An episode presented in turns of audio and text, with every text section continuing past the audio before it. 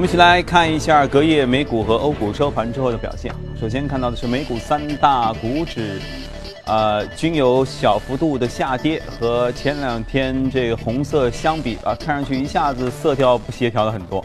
但其中纳斯达克其实还是比较强劲的，继昨天之前一天上涨百分之两点几之后，微跌百分之零点零三。另外，标普五百和道琼斯指数都下跌了百分之零点三以上啊。具体情况我们来连线一下去纽约记者葛威尔，请他来做一下介绍。你好，葛威尔。早上，主持人隔夜彭博社的一篇报道称呢，众议院共和党正在草拟的税改计划，从二零一八年起将美国的公司税税率从目前的百分之三十五每年调降三个百分点，到二零二零年以前的税率是达到百分之二十。报道称呢，这一方案目前还在一个审议的阶段，还没有最终获得一个定论。那么这个预测呢，和此前市场认为公司税可能会直降到百分之二十相比呢，步子要迈得谨慎的许多。众议院预计会在周三的时候公布税改的提案。这一消息发布之后呢，失望的情绪令到标普五百指数和道指都双双的承压。而在个股方面呢，关注到通用汽车是隔夜遭遇了一个重挫，投行高盛将通用汽车的评级从目前的持有下。下调至了卖出未来十二个月的目标定价在三十二美元。隔夜通用汽车的股价是大跌百分之三，目前的股价是报在四十三美元附近。今年以来呢，通用汽车先后是出售了它的欧洲部门的业务，为企业减负。同时呢，投资者也看好这家百年老店。在无人汽车、无人驾驶汽车领域的发展，令到它的股价自今年年初以来的涨幅呢，已经达到了百分之二十八。但是，投行高盛的分析师认为，伴随北美汽车市场的周期在二零一六年的时候登顶，在二零二零年的时候呢，进入一个平台期，对整个行业，他们都是保持着较为谨慎的态度。另外呢，隔夜苹果的股价在开盘之后是呈现一个高开高走，大涨超过百分之二，股价报在一百六十六点五零美元附近，再创历史新高。iPhone 10上周五开始进行预售，目前的到货等待时间呢已经是达到了五到六周左右，也是一扫此前投资者对于 iPhone 销量可能会不及预期的谨慎情绪。主持人。好，谢谢格威尔给我们做的介绍。但是市场其实就是这样，有大涨也必须得有小跌，否则的话一直涨谁受得了？接着看一下欧洲市场，欧洲市场涨跌互现啊。法国 CAC 指数比较居中，下跌百分之零点零一，几乎就持平。英国富时指数有小下跌，呃，德国 DAX 指数微微的上涨。我们来连线一下驻欧洲记者薛娇，请他来做一下介绍。你好，薛娇。好的，主持人，周一欧洲主要股指表现的较为平稳。截至收盘，欧洲斯托克六百指数上涨百分之零点一，报三九三点八四；泛欧九三百指数则微涨百分之零点零七，报幺五四七点八三。由于投资者预期英国央行将在本周四的议息会议上可能会出现自二零零七年以来的首次加息，推动了英镑对美元昨日持续的走高，上涨约百分之零点六，导致英国富时一百指数承压，一度下跌约百分之零点三五。个股方面，欧洲最大的银行汇丰控股集团周一发布的财报显示，三季度税前利润为四十六亿美元，同比大增了百分之四百四十八。这主要得益于汇丰近年来推行的重返亚洲的战略。三季度该集团在亚洲的业务增长强劲，占到了集团税前利润的约百分之九十。而尽管如此，英国汇丰银行的股价在开盘后却出现了持续的走低，一度下跌约百分之一点七。主要原因是在财报公布后，经纪商仍对其股票保持了。卖出的评级打击到了投资者的信心。此外，值得注意的是，上周越演越烈的加泰罗尼亚独立事件似乎有所缓和。消息称，十二月二十一日，加泰罗尼亚将举行地方的议会选举。而在周日公布的首份民调显示，反对该地区独立的政党支持率小幅的领先。同时，周末有超过一百万民众在巴塞罗那参加支持西班牙统一的示威游行。西班牙国家的检察官表示，将以煽动叛乱、滥用公共资金等罪名。起诉加泰罗尼亚的领导人。随着事态的逐渐明朗，昨天西班牙的 IBEX 指数涨幅扩大到了百分之二点五，触及到八月中旬以来的新高。主持人，好，谢谢学校。有时候你会发现，和财经人士聊天啊，聊一些梗啊，是很难的。这首先你会发现，他们其实梗就这些，比如说每个月聊一次一期会议，隔几年聊一聊这个人上任，那个人那个。但是呢，如果你不是持续的跟他聊啊，你不知道最新的进展在哪里。也就是说，你如果不是每个月都聊一次的话，你都不知道世界都发生了什么样的变化，加息加了没有，其中具体的微妙的变化在哪里。所以，我们今天既是聊一个老梗，就叫美联储主席要换人了，这事儿其实去年就知道了，但是具体换谁呢？哇，闹到现在还是不太清楚。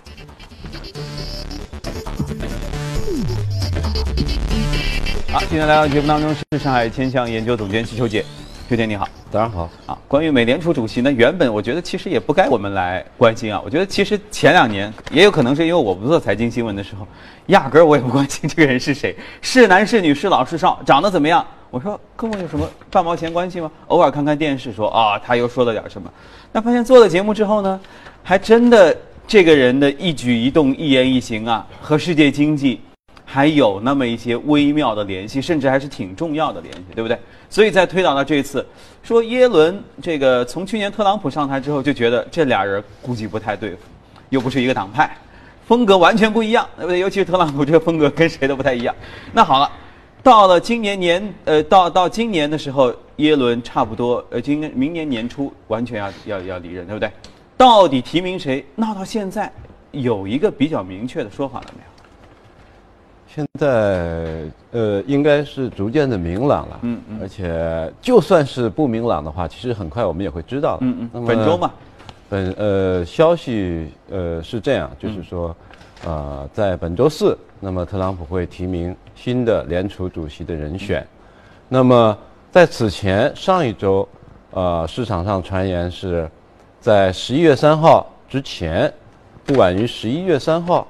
特朗普会提名新的联储主席人选。嗯，那么他们市场认为，特朗普因为马上要，呃，亚洲好几国这个执行了，他一定要在出发上飞机之前把这个事儿定了，所以那么他出发是四四号出发，啊，到韩国、日本、中国哈，那么，呃，三号他应该是最晚日期。嗯，那么现在来讲更早一点，就是周四。那么。这个事儿还是很很需要关心，嗯，因为你要知道，这个美联储主席他的任期他可是跨总统的这个，他是多长？最长可以到个，只要他愿意吧，只要总统和他愿意，这个就一直当下去了吧，嗯，那么二十年应该是有的，二十年应该应，你看最长的那个呃，我呃比较长的啊，就像那个格林斯潘，嗯，这二十年做了很多年，是吧？二十十年啊，二十年的话就两两任总统，每任总统就是嗯。呃，八八年对吧？还要再多，所以这个呃呃还是很重要的啊，不是经常换 哈，要过好几年才换。所以耶伦这个只做了一任就换，是属于比较短的。呃，属于属于比较短的，属于比较短。那么呃，现在来讲呢，呃，大家不排除他仍然继续留任的可能。嗯嗯。那么，但是这个如果你看那个呃 betting market，就是这个这个压注的这个。赌博公司开的赔率来讲，呃，它已经是其实是呃第三、第四了，就是往后了啊。呃，那么如果我们联系到啊，在竞选的时候，特朗普的一些言论啊，那么他他讲这个，我记得很清楚，他讲我 we are sitting on a bubble 啊，我们在历史上最大的泡沫上面坐着啊，这这个就是美联储搞出来的，嗯嗯啊。所以他对货币政策当时的货币政策是一直不满意，呃，不满意的。但是这是不是他的真实想法？说实话，咱们也不知道啊。所以你觉得他是可能是讨好选民的一种当时的说？哎，对，那是竞选的。为什么这么说呢？因为他后来，他前几个月他就说了，你看啊，我上台以来就几个月啊，一百天，这个股市刷刷刷涨得杠杠的，历史上最凌厉的涨势啊，是吧？超越了以前所有的这个总统们。那其实就是在，就这这就不是那个 bubble 了，对吧？这个其实就是说，如果没有耶伦和美联储前面的工作，是不可能他上台以后是这样涨的。所以，他真实的这个货币政策的倾向是另外一回事。嗯嗯。啊，目前来讲呢，美联储我们说有这么几个人，我觉得比较可能的啊，就市场上觉得比较可能的。第一个是 Jeremy Powell 啊，鲍威尔，嗯，他的赔率最高。他现在给他的赔率最高，那么他是现任的美联储的委员，嗯，那么美联储它是一个呃央行，它是一个七层，它是一个七层的监管机构。啊。那么我们经常会碰到的就是说啊，这个 FOMC 公开市场会议，因为要投票那个进行呃加息不加息，本周三是啊，本周三是一次公开市场会议。对，那么有投票权的呢是十二个人，其中七个是他的 board governor。其实我们就可以就是委员，联储委员的权力很大，他有投票。那么是七个，这七个人票委对不对？对，七个。那么还有呢，他有再下面一层是地区联储呃银行十二个，嗯，那分布在全国各地啊，监管地方银行、商业银行啊，还有经济情况，嗯。那么这十二个人里边呢，他们是每四呃呃轮着的，四个人是有投票权的，嗯。那么等于就是说，哦，呃，对，五个人是有投票，呃，四个人是，呃，五个人是有有投票权的。那么这样加起来就是七加五，十二个人。嗯，十二个人呢，FOMC 会议的时候投票来决定加对对对对。那么目前每个人说一点理由。呃，对，目前来讲呢，这个鲍鲍威尔这个赔率最高的呢，他现在是现任的一个委员。嗯。那么他是，啊，被认为是最鸽派的，被认为是最鸽派的一个 Republican。嗯啊。一个共和党人，嗯，他是比较有可能。那么背景就是以前是普林斯顿毕业的，然后这个对，今天我们节目当中也有过介绍。对对对，然后再一个呢，就是这个 John Taylor，这是一个学术大师，对，啊，斯坦福的教授，嗯，呃，那么大家认为他会获得诺贝尔未来的这个经济学奖，那么他是被认为是最最鹰派的，啊，他是被认为最鹰派，对，他是要加息、加息、加息的，嗯，那么他。他的主要学术成就非常高，我们经常在经济学里边会会用的一个是 Taylor Rule 啊，还有个 Taylor Principle，就是说基本上认为，如果他认为你的 GDP 呢，如果增长比较高，知道吧，就是比较好，那么 inflation 就是那个通胀也起来了，那么你就一定要加息，而且你加息的幅度不能低于这个通胀的幅度，通胀如果增加了百分之一，你那边加息就要。增加百分之一以上，这是它的基本的。那万一他上任，美国简直就是他的理论实践的一个一个最好的实验室啊！呃，他可能会都都跟他他可能一样吗？他可能会比较这个加息的比较厉害，因为他以前呃前几年他表态过，就是当时就是说应该已经加息了，不能再让这个泡沫再让经济过热，是吧？肯定的，他都是太陡了。假设美国发生了他所说的在理论上的这些事儿，如果他没这样这样做。那不就是毁了吗？他跟伯南克有点像，因为他是就是其实都都是诺贝尔经济学奖的热门人选啊，呃，那么呃比较鹰派啊，一一贯的比较鹰派。呃，再一个呢，就是其实这个市场最关心的，谁来有可能是鹰派还是那个鸽派？对啊，那么第三个呢人选是那个 Kevin Walsh。黑豹是属于少年有成学霸啊，七零年生的哦，七零年生的，但是他在小布什总统就零六年就已经提名他为这个具有投票权的这个 governor，就是那个联储的嗯。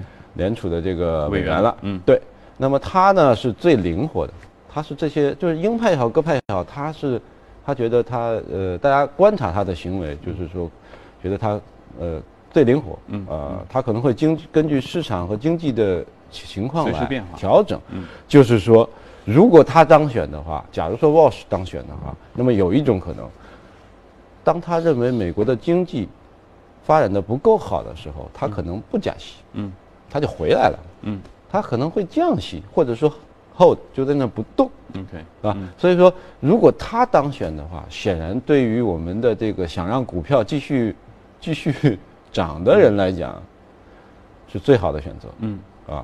那么，呃，本身我我我我我个人认为呢，比较可能的可能就是 Walsh，啊，你反而不是那个最热门的鲍威尔，对我我我个人认为他现在是赔率排第五，OK，他的赔率排第五，我觉得这个 flexible 的是比较可能的，因为他他经历过什么呢？他经历过零八年的那个市场大崩溃哦，嗯嗯，对吧？经过呃那个这个金融危机，嗯，那么。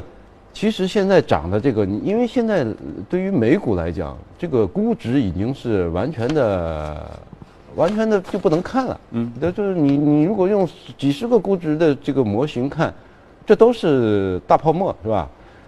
那就意味着，如果就是经济它，是吧，有地心引力，嗯，它一定会有波动，有大的波动。未来，那么万一将来出现了实体经济不好，或者说是就美国啊。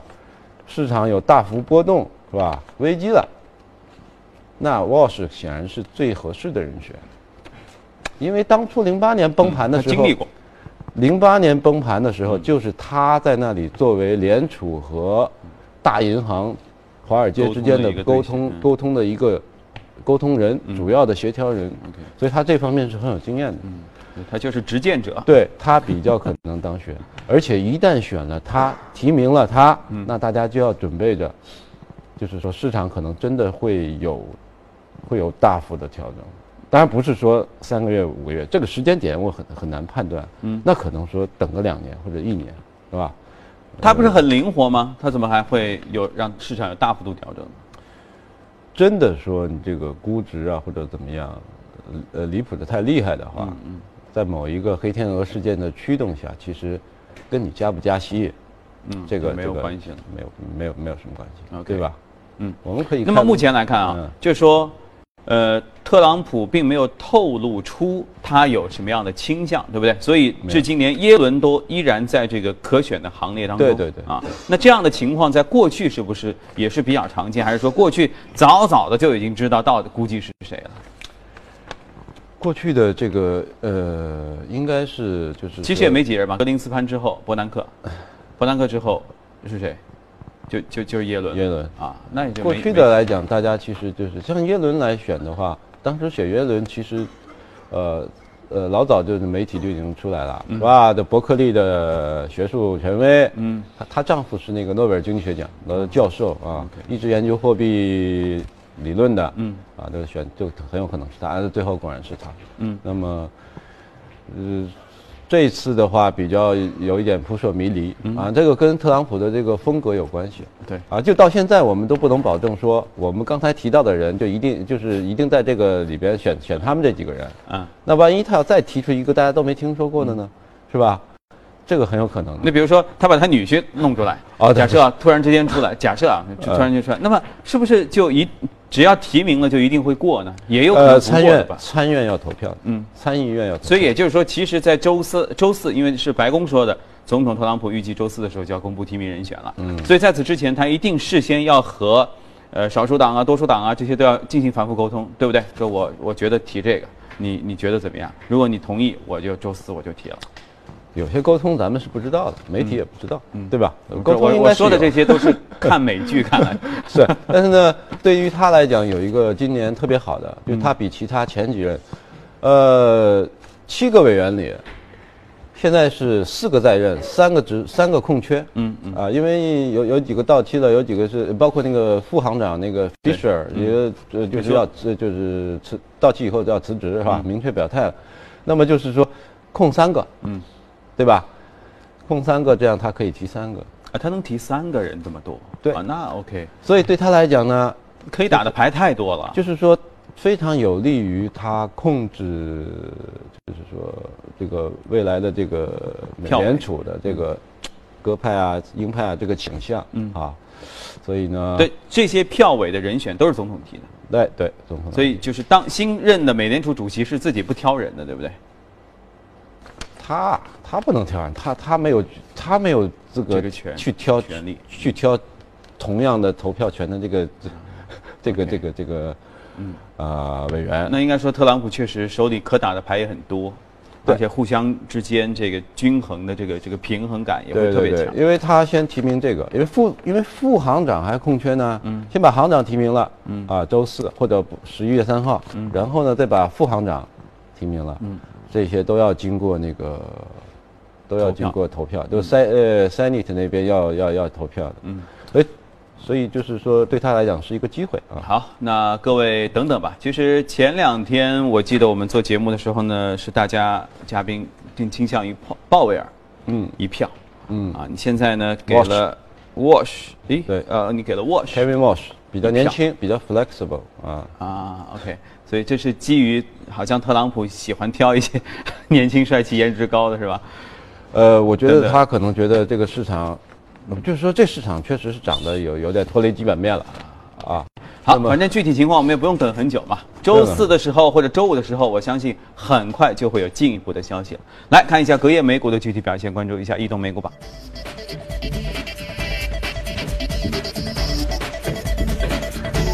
股榜的涨幅当中啊，昨天应该说涨的都不是太好，基础材料和联合企业有涨幅，其他的就都是下跌了。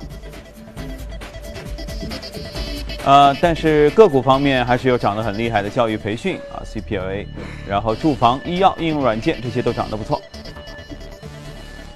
今天我们就来说一下这家卡佩拉教育的教育培训行业，这个不是中概股吧？这不是中概股，因为教育培训行业好多中概股都涨不错。这就是非常地道本土的，呃，九九一九二年成立的一个互联网大学，嗯，就是给成人的。给成人，给老年人，呃，给成年十八岁以后，呃，十八岁以后的，post secondary 就高中，已经你有有高中毕业了，嗯，中学毕业了，然后它是一个互联网大学，嗯，那么互联网大学，然后它没有什么 campus，没有什么这个校区的，嗯。啊，都是在互联网上，嗯，那么大概现在的学员有三万八，然后呢，呃，有这么。呃，那个这个课程很多啊，商业技术啊，护理医疗啊。他你说的三万八是打目前同时在读的人，在读的，就是在坐在计算机前啊，就在读的。哎，对对对，就没毕业。学员，但是他，但是他是有有一些是可以颁发学位证书的。嗯嗯。你说我在这里学了一个学期，然后我转到，比如说转到堪萨斯大学去了，嗯，是吧？也承认。呃，可以的，就学分可以转的，但是它就是它有的可以，有的不可以。嗯嗯。还有呢，就是说它有一大块业务，呃，这前面说的业务呢，就是说像它叫 Capella University，还有一个叫做 Sophia 呃 Learning 啊，嗯嗯，这部分是大学可以给证书的。还有一部分呢是什么呢？呃，叫 Ready to Work，就是说你的呃工作前的培训。你比如说，我想做一个护士，嗯啊。或者说做一个老年中心的护理人员、工作人员、管理人员，嗯。那他给你一些课程嗯。啊，指导学习一下，就满学分，嗯。啊，这个是那应该也是说，我想做一个护士，我先去学这些课程，学完了我再去面试吧。应该不会说我已经面试上一护士了，然后我来学怎么。呃，是呃是你说的这个关系，应该是我先学了以后，我去找这方面的工作。啊，就是呃，比如说我，或者说我学修车，或者说什么，这个这样才能做一个有准备的人嘛。对对，所以它基本上就是一个没有校园的呃互联网大学。那么昨天涨了百分之三十，这个已经是呃很厉害了。它呃原因是它被同样的另外一个搞教育的叫 Strayer，也是也是上市公司。那么通过换股的方式啊，全部是股票没有现金的，那么把它收呃收购了。那么给的报价是呢，它的一股可以换 Strayer 的零点八五股，就相当于在它上周五的收盘价上给了它一个百分之二十二点五的溢价，嗯，对吧？那么本来是十块钱收的盘，我我给你的报价是十二块五，嗯，那啊它一下子涨了百分之三十。但我看了一下，我看了一下它昨天，它昨天第三季度的那财报也出来了，它的收入是。增加了百分之零点一，比去年同期，但是它的净利润啊，它的利润，还有它的，特别是它的现金流，就是呃营业现金流，呃下降的比较厉害，所以我觉得它现在涨到百分之十呃涨百分之三十，我觉得那就到顶了，我觉得很难涨，涨到八十五，它今年以来它其实没涨，它跌了百分之二十多，嗯，从从八十从呃九十六块钱跌到了六十五六十六。那么从六十五、六十六又又又涨到了，涨到八十五。那我考我我我觉得它的财报虽然是收入在增长，但是显然，呃，肯定有一些问题，也受冲击。对对对，但是但是它合并以后，合并以后就它这只股票就没有了，就完全变成那个呃呃对对对。那那么还有呃，确实还有就是说管理上，如果说瘦身的话啊，它现在是大概三千个员工。一一年的销售额是四四点五亿，收购他的那家公司 Strayer 是一千五百多个员工，嗯，效率比他高一倍，收入差不多，啊，一定要整。呃，我我估计啊，他整合的话，可能他这边裁员会比较多，嗯嗯，这明显的嘛，对吧？每个人的，但是放下负担之后，说不定能轻。对对对对，所以新股票可能可能也会继续的好的这个这个有点好处哈。好的，移动股内容我们先聊一下这里，稍作休息，您将看到以下内容。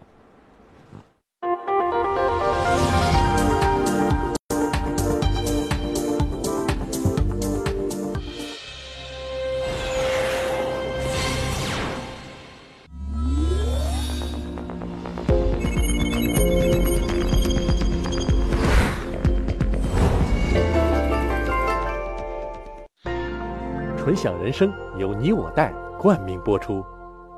越懂得欣赏，越被人们欣赏；越懂得放下，越收获的更多。从仰视到平视，从精彩到多彩，商业大有可观，商业大有可观，生活小亦精彩，生活小亦精彩。敬请关注每周日晚八点第一财经，我的纯享人生。纯享人生由你我带冠名播出。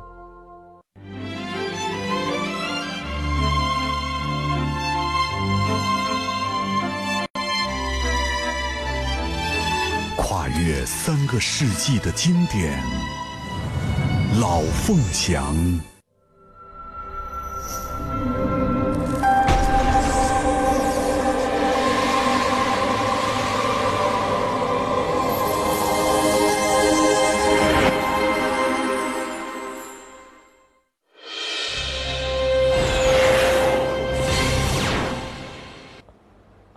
关注一下公司方面的消息。汇丰控股的股价在周一盘前下跌超过百分之一。此前呢，这家欧洲最大银行公布了其在第三季度的财报，报告显示，汇丰控股第三季度税前利润达到四十六点二亿美元，相比之下，去年同期是八点四三亿。拜耳集团日前公布的第三季财报显示，拜耳集团销售额降低了百分之二点八，是在八十点二五亿欧元。经汇率与资产组合调整之后，销售额增长百分之一点二，不计特殊项目的息税折旧摊销前利润增长百分之四点一，达到二十二点零四亿欧元。公司预计二零一七年全年销售额也许将会达到三百五十亿到三百六十亿欧元。瑞银的分析师周一下调了对特斯拉的盈利预期，称 Model 3的产量未达预期，将影响公司的利润率，并加剧对现金的消耗。分析师预计，特斯拉2017年每股将亏损6.4美元，2018年将亏损3.3美元。此前的预计分别是每股亏损5.3和1.6美元。分析师表示，随着 Model 3产量的增加，一个临时性的营运资金规模增加的现象将会出现。另外呢，其他的电动汽车的竞争对手正在迎头赶上，生产的长期推迟可能会让特斯拉失去抢占市场份额的机会。普华永道旗下管理咨询机构斯略特发布的2017年全球创新一千研究报告，分析了全球规模最大的一千家上市公司2017年在研发方面的投入情况。报告显示，榜单前五名当中，科技公司占了四家，分别是亚马逊、Alphabet、英特尔以及三星。中国三大互联网巨头进入了榜单的前一百名，阿里巴巴排在第五十六位，预计研发支出二十五亿美元。腾讯是八十一位，预计支出十七亿美元；百度排在第九十九位，预计支出是十五亿美元。芭比娃娃的制造商美国美泰玩具公司日前表示，受美国知名玩具连锁店玩具反斗城申请破产保护的影响，美泰第三季度的销售并不理想。今年第三季度，美泰北美市场营业收入下降百分之二十二，公司全球市场表现也不尽如人意。主要产品芭比娃娃玩偶和风火轮玩具车全球销售额分别下降百分之七和百分之六，高端产品美国少女系列玩偶销售额更是下降百分之三十。美泰表示，公司计划在未来两年削减六点五亿美元成本，以扭转当前不利局面。另一家美国玩具制造商孩之宝近日也表示，玩具反斗城破产导致其产品销售不佳。目前，美泰和孩之宝正努力与玩具反斗城合作。力争在即将到来的节日购物季提升销量。今年九月，玩具反斗城正式申请破产保护，并在弗吉尼亚州的美国破产法院启动破产清算程序。但其全球一千六百多家商店及在线平台仍照常营业。分析人士认为，该事件从侧面折射出互联网经济对传统零售业的巨大冲击。荷兰的化工巨头阿克苏诺贝尔公司周一确认，正在洽谈收购美国涂料生产商艾士德涂料系统有限公司，但不能确保最终达成交易。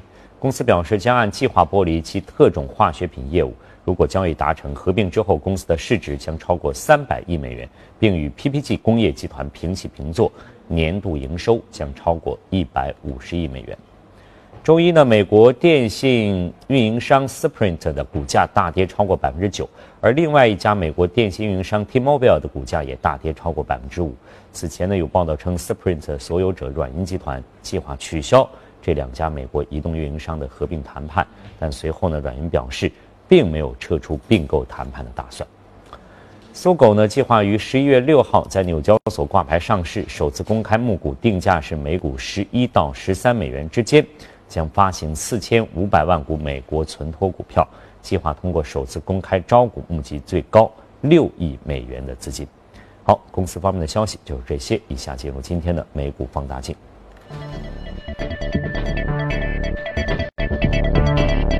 好的，美股放大镜，我们今天要说到一家金光闪闪的公司啊，因为它是一家著名的黄金开采的企业，而且已经很久了吧？很久了，一百一百零一年。啊，百年一百零哇，就专注挖黄金一百多年。这个我们对这个我们 两三周前去说过，嗯，说过。我看了一下，从那时候股价到现在，那个时候的黄金期货大概在一千三，嗯，现在是一七一一二七七六的样子，是吧？那么期货价格掉了一些，它的价格也掉了一些，所以现在它大概两两三周跌了有百分之三点五到百分之四。所以像这样的企业，是不是它的现在的股价的走势和整个黄金的价格就基本上就是强关联？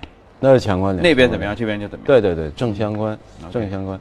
然后，呃，为什么还是要说它呢？就是说，呃，黄金是吧？我们把它放算作是这个大宗商品也好，是吧？嗯。或者怎么样也好，就是资产。现在全世界的资产啊，各类资产都是在。都是在膨胀的一个过程中，而且已经膨胀了很多的过程中，对不对？那么比如说像呃我们的上市公司啊，这些股票，那么他们这些是可以产生现金流的，嗯，是吧？赚钱，我投入一百块钱赚到一百零八块钱，对吧？这赚钱。那么黄金呢，或者说是大宗商品，是吧？大宗商品呢是大家都需要，嗯，那石油也好，大豆也好，大家都需要，对吧？资料。哎，它的波动是跟供需这个相关的相关的。嗯，那么黄金呢比较特殊一点，对吧？我们也说它是大宗商品，但是它实际上，我今天想还是要说说它，就是说我们要关注到它的这个交易价值。嗯，它作为交易的这个媒介的价值，嗯，就是说它的货币价值是不是被低估了呢？嗯，那么。我们你看，我们上中学的时候，是列宁啊还是谁说过是吧？我们那时候学商品经济，对吧？这个，呃，黄金天是天然是货币，嗯嗯，但是货币不一定天然是黄金，对不对？对。那货币有很多种，但是黄金来讲，从它生出来那就是那就是货币，嗯，对吧？我个人觉得，黄金的作为价值储藏储藏的。一个载体，以及觉得呃，以及作为一个货币的这种交易的价值，可能是有点被低估了。啊。就是说，我们现在看到的价格，可能更多的是它作为呃大宗商品的一个价格，因为呃作为大宗商品，你们你比如说像中国是吧，像这个首饰业是吧，像呃印度第一消费大国啊，对，大家都要买黄金是吧？怎么怎么样？这个消费，如果从从供需基本面来看，把它当做 commodity，呃，这个实际上这个需求，总的需求还是在稳步上升的。嗯。而而它，而而你的这个采矿的这个成本，嗯，在上升，也是在上升。你不管是电也好，还是油价也好，是吧？还是你你用人工也好，对，这成本都是因为你是好好挖的已经都都挖的差不多了，你只能越挖越深，对吧？这个。很，这成本是在上升。从供从从从供需的这个角度来讲，它的价格是有支撑的。嗯，但是它的现在就是说，实际上它作为这个交易的价值，对吧？那比如说就是，呃，它还还是一种呃大家都认可的，就全世界各国，嗯，大家都认可。那你觉得它被低估的话，被低估了多少呢？这个很难讲，这个我只能说，呃，比如说你像那个，就是我是来对比啊，你比如说像这个比特币，嗯，比特币前两天都已经过六千三了，是，当然在我们这边是禁止的啊，是不合法的，但是在国外啊，其他地方，比如像日本、韩国啊，嗯嗯，就可以，包括香港地区是吧？美国、俄罗斯这些地方都是，但是强弱不同，监管强弱不同。但是它是合法的，很多地方是认为是合法的交易，对吧？你可以用它去买任何东西，买车买房都可以，嗯，作为支付手段，嗯，对吧？那么你看到它可以一年涨几倍，对吧？五六倍，对吧？嗯，从从一千块钱我可以涨到六千三，所以你是对比比特币的所谓的支付的这么一个一个对对对，它作为价值对，因为比特币你说它它是什么东西？嗯，对吧？它就是货币嘛，嗯。对吧？您现在来讲，它其实就是做交易的媒介嘛。嗯嗯。它这一点上跟或者说是，另外一点就是价值的存储嘛。对，它可以储存价值。嗯嗯。它能储存价值，是因为未来有人会接盘，是有人会认可它的价值，对不对？那黄金实际上也是这样嘛。黄金就是它作为交易，大家都认可的，这个就是说全世界都接受的，对吧？几千年前、上万年前到现在都是一样的。我拿它去买石油也好，我买粮食也好。都是接受的，对吧？它跟比特币还不一样，比特币有的地方它不接受，不能用，对吧？但是你如果看比特币的可以涨那么多，那黄金就一直在这里，是吧？一千三就过不去，我要就就下来。所以说，我想它的价，它作为交易的价值，有可能有作为货币的价值，嗯，有可能会被低。那说心里话，因为。能够拴住黄金的，目前这个所关联的东西实在是太多了。比如说，你说美元，美元和黄金就是一个很好的一个一个一个冤家啊，这边涨就那边跌嘛。那你说好，那拴住美元的也很多啊，这个跟美国的货币政策、跟整个经济形势、跟美联储这些完全都相关。那这样的话，其实黄金有时候就你也不能真正的释放出你所说的这个流通的价值，因为真的释放出别的都受不了啊。对不对？呃，现在主要是美元定价，嗯，但是有一点啊，这个我们的呃纸币是吧，都是央行可以来控制它的这个发行发发行量是吧？这个黄金不是说你不是说你想挖多少就挖多少的，就它这一点跟比特币是是有相似的地方。那黄金的价值，我觉得时间一定会可以证明哈。今天我们时间关系和邱杰先聊到这里，接下来时间交给李欣，来李欣。好，我们来关注一下大宗商品方面的。